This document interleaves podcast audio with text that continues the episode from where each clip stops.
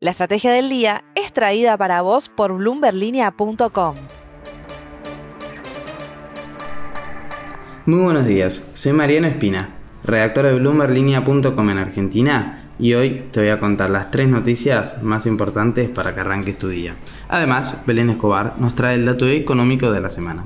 No se olviden de darle clic al botón para seguir este podcast y de activar las notificaciones. Lo que tenés que saber. 1. Triunfo de Lula y su reacción en los mercados. Tras confirmarse la victoria de Lula da Silva en la segunda vuelta de las elecciones de Brasil, el Real revirtió pérdidas anteriores para pasar a tener el mayor fortalecimiento de los mercados emergentes, subiendo hasta 1,6% frente al dólar. En Argentina, los analistas advierten que la victoria de Lula tendrá un impacto marginal para el mercado local en los próximos días, en un contexto en el que los inversores esperan más señales por parte del presidente electo. 2.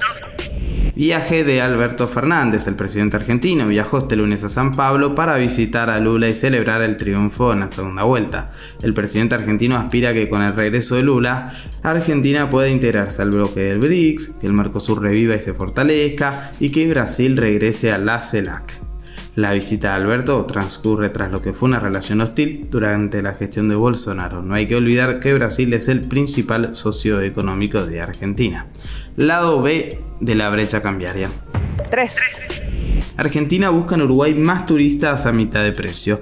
Además de la tradicional escapada a Buenos Aires, que sigue siendo la más popular, los uruguayos vieron como oportunidad para visitar otros destinos del litoral que a un río de distancia ofrecen servicios turísticos similares pero a mitad de precio.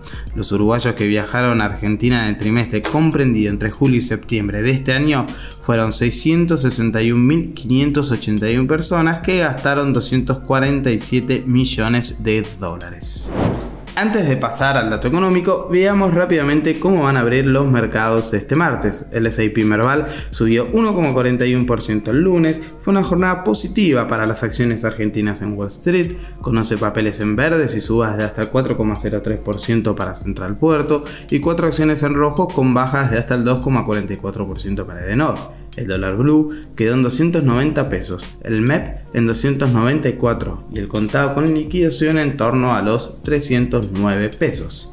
El dato económico. Y ahora, Belén Escobar, contanos por favor cuál es el dato económico. Y llegó noviembre, por lo que tenemos que hablar de lo que dejó la inflación en octubre, un mes en el que las consultoras estiman que el índice de precios al consumidor se mantuvo en niveles históricos y de hecho podría presentar un número más alto que el de septiembre. Pero recordemos, ¿de cuánto fue el último dato oficial de inflación? Según el INDEC, en septiembre el IPC fue de 6,2% y en los primeros nueve meses del año la cifra acumulada llegó a 66,1%.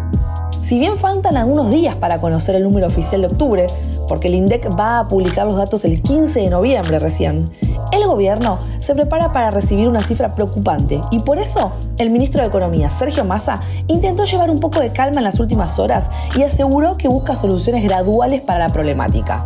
Según dijo Massa, la inflación no se soluciona con una sola medida y por eso anticipó que dentro de las iniciativas en las que trabaja, prepara un nuevo congelamiento de precios por cuatro meses y un sistema de multas para quienes no cumplan con los acuerdos. Mediante esa herramienta, que ya fue utilizada en otros momentos, recordemos, el gobierno va a buscar frenar los aumentos en meses picantes para el consumo argentino. Y así es que llegamos entonces al dato económico de la semana, y es que la inflación de octubre estuvo entre 6,5 y 7%, lo que va a dejar un piso muy alto para los meses siguientes, en los que el Ministerio de Economía va a tratar de poner en marcha este nuevo congelamiento. La frase del día. Antes de irnos, escuchemos lo que dijo el lunes el ministro de Economía, Sergio Massa, en una entrevista al Destape Sin Fin sobre las críticas de Cristina Kirchner a los aumentos en las prepagas. El aumento de las prepagas no tiene ninguna explicación. Comparto lo que dijo Cristina.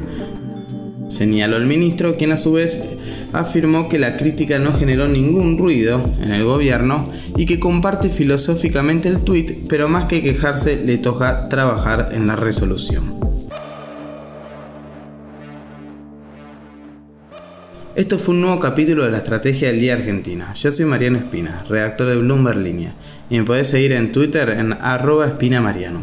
No se olviden de darle clic al botón para seguir este podcast y a la campanita para que se enteren al instante de que salga cada capítulo de lunes a viernes. Espero tengas una gran jornada productiva. Esto fue La Estrategia del Día Argentina, escrito y narrado por Francisco Aldaya. Producido por Arturo Luna y Daniel Hernández. Que tengas un día muy productivo.